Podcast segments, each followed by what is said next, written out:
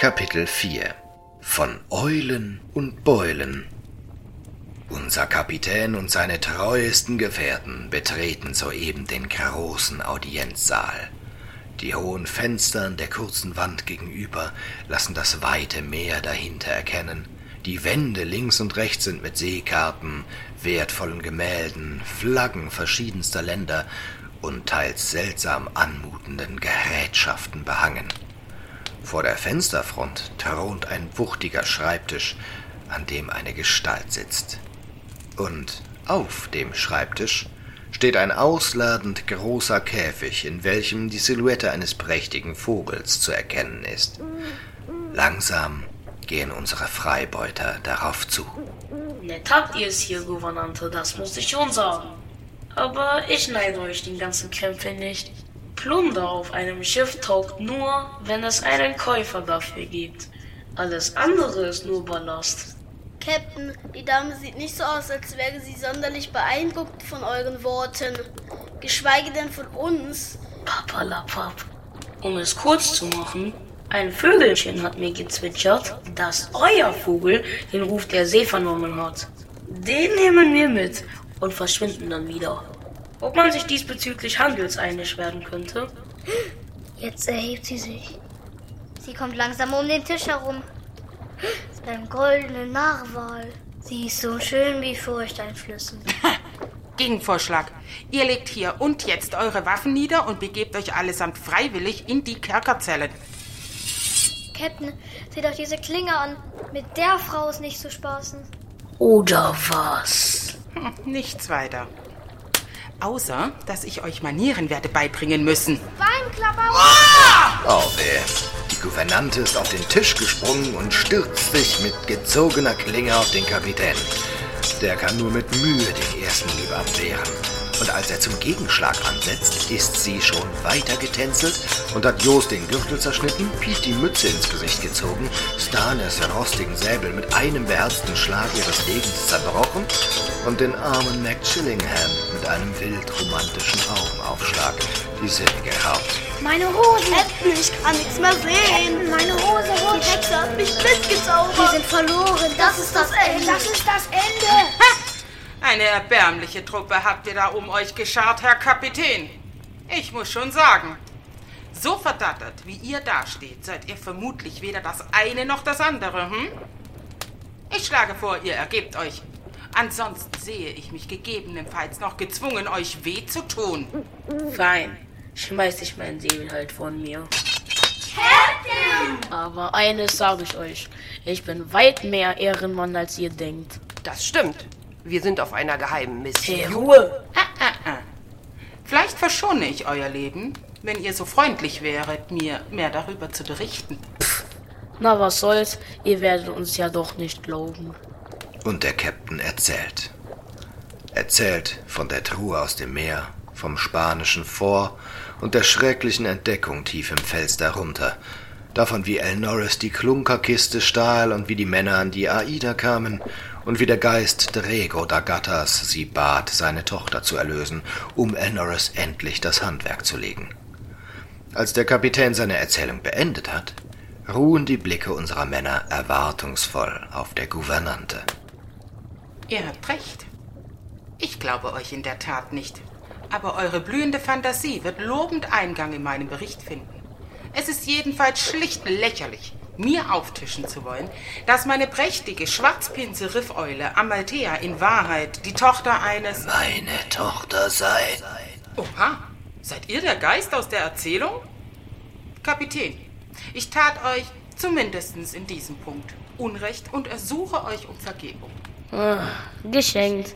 Seht über die rohen Sitten und das ungepflegte Äußere dieses wilden Haufens hinweg und blickt in ihre Herzen. Sie handelten auf mein Geheiß. Meine Erlösung ist nahe, wenn nur meine Tochter wieder ein Mensch wäre. Jetzt nur mal angenommen, Herr Geist. Ich schenkte euren Worten Glauben. Wie genau soll ich das bewerkstelligen? Ich habe ein Fort zu beaufsichtigen und die Seehoheit der spanischen Krone zu wahren. Wisst ihr?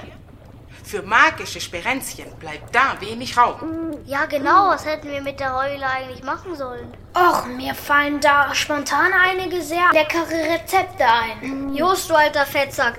Denk doch einmal nicht mit deinem Magen. Das ist keine Eule, sondern die verwunschene Tochter unseres geisterhaften Freundes hier. Oh, Gouvernante, darf ich die Eule mal rausholen, auf meinen Arm setzen? Bitte, bitte, bitte. Auch im Weg, Augenklappenträger zu werden, Kindchen. Ich pass schon auf.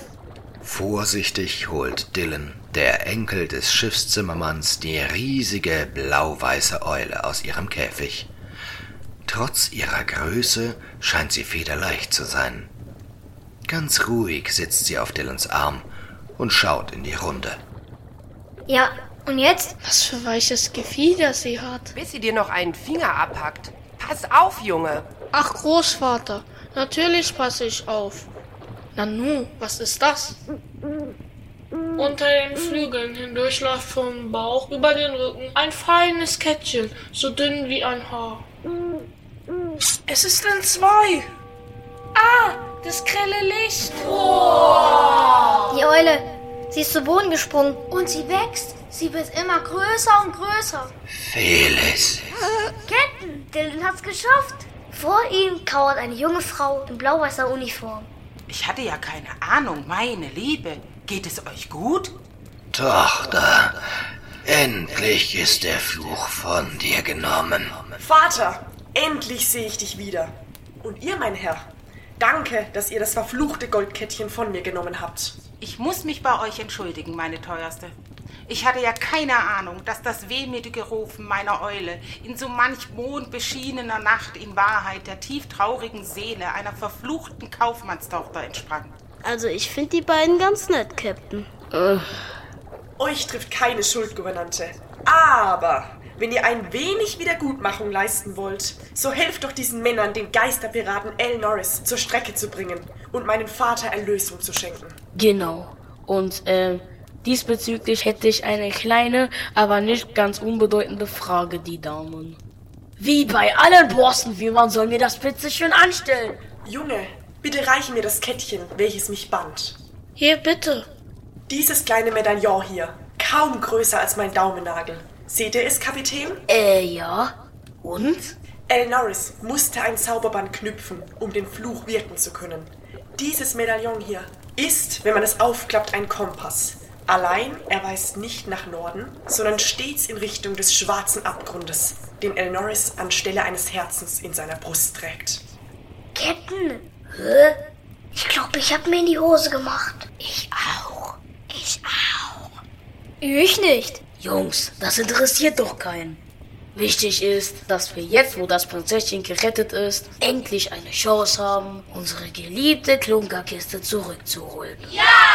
Und ich komme mit. Ist mir recht, Gouvernante.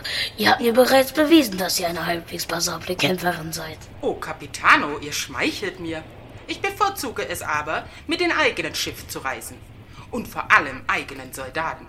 Seid ihr gewillt, mit euren Männern Seite an Seite mit der spanischen Krone den Schrecken der Meere zu jagen und endgültig unschädlich zu machen? Ja, aber äh, war das nicht mein Text? Hätte ich das nicht Sie fragen müssen? Ich meine, ich hab doch die Hauptrolle, oder? Das fühlt sich jetzt irgendwie komisch an. Was für ein fulminanter Tag! Mit neu gewonnenen Freunden und dem glücklichen Gefühl, große Not beendet zu haben, lassen Gardisten und Freibeuter gemeinsam den Abend im Innenhof der Garnison ausklingen. Felis, die Tochter des Geistes Drego, erzählt alles, was sie über das Medaillon und El Norris weiß. Und Jost lässt sich vom spanischen Küchenmeister zeigen, wie man eine echte Paella zubereitet. Ich bin gespannt, wie die ganze Sache noch ausgehen wird. Ihr auch?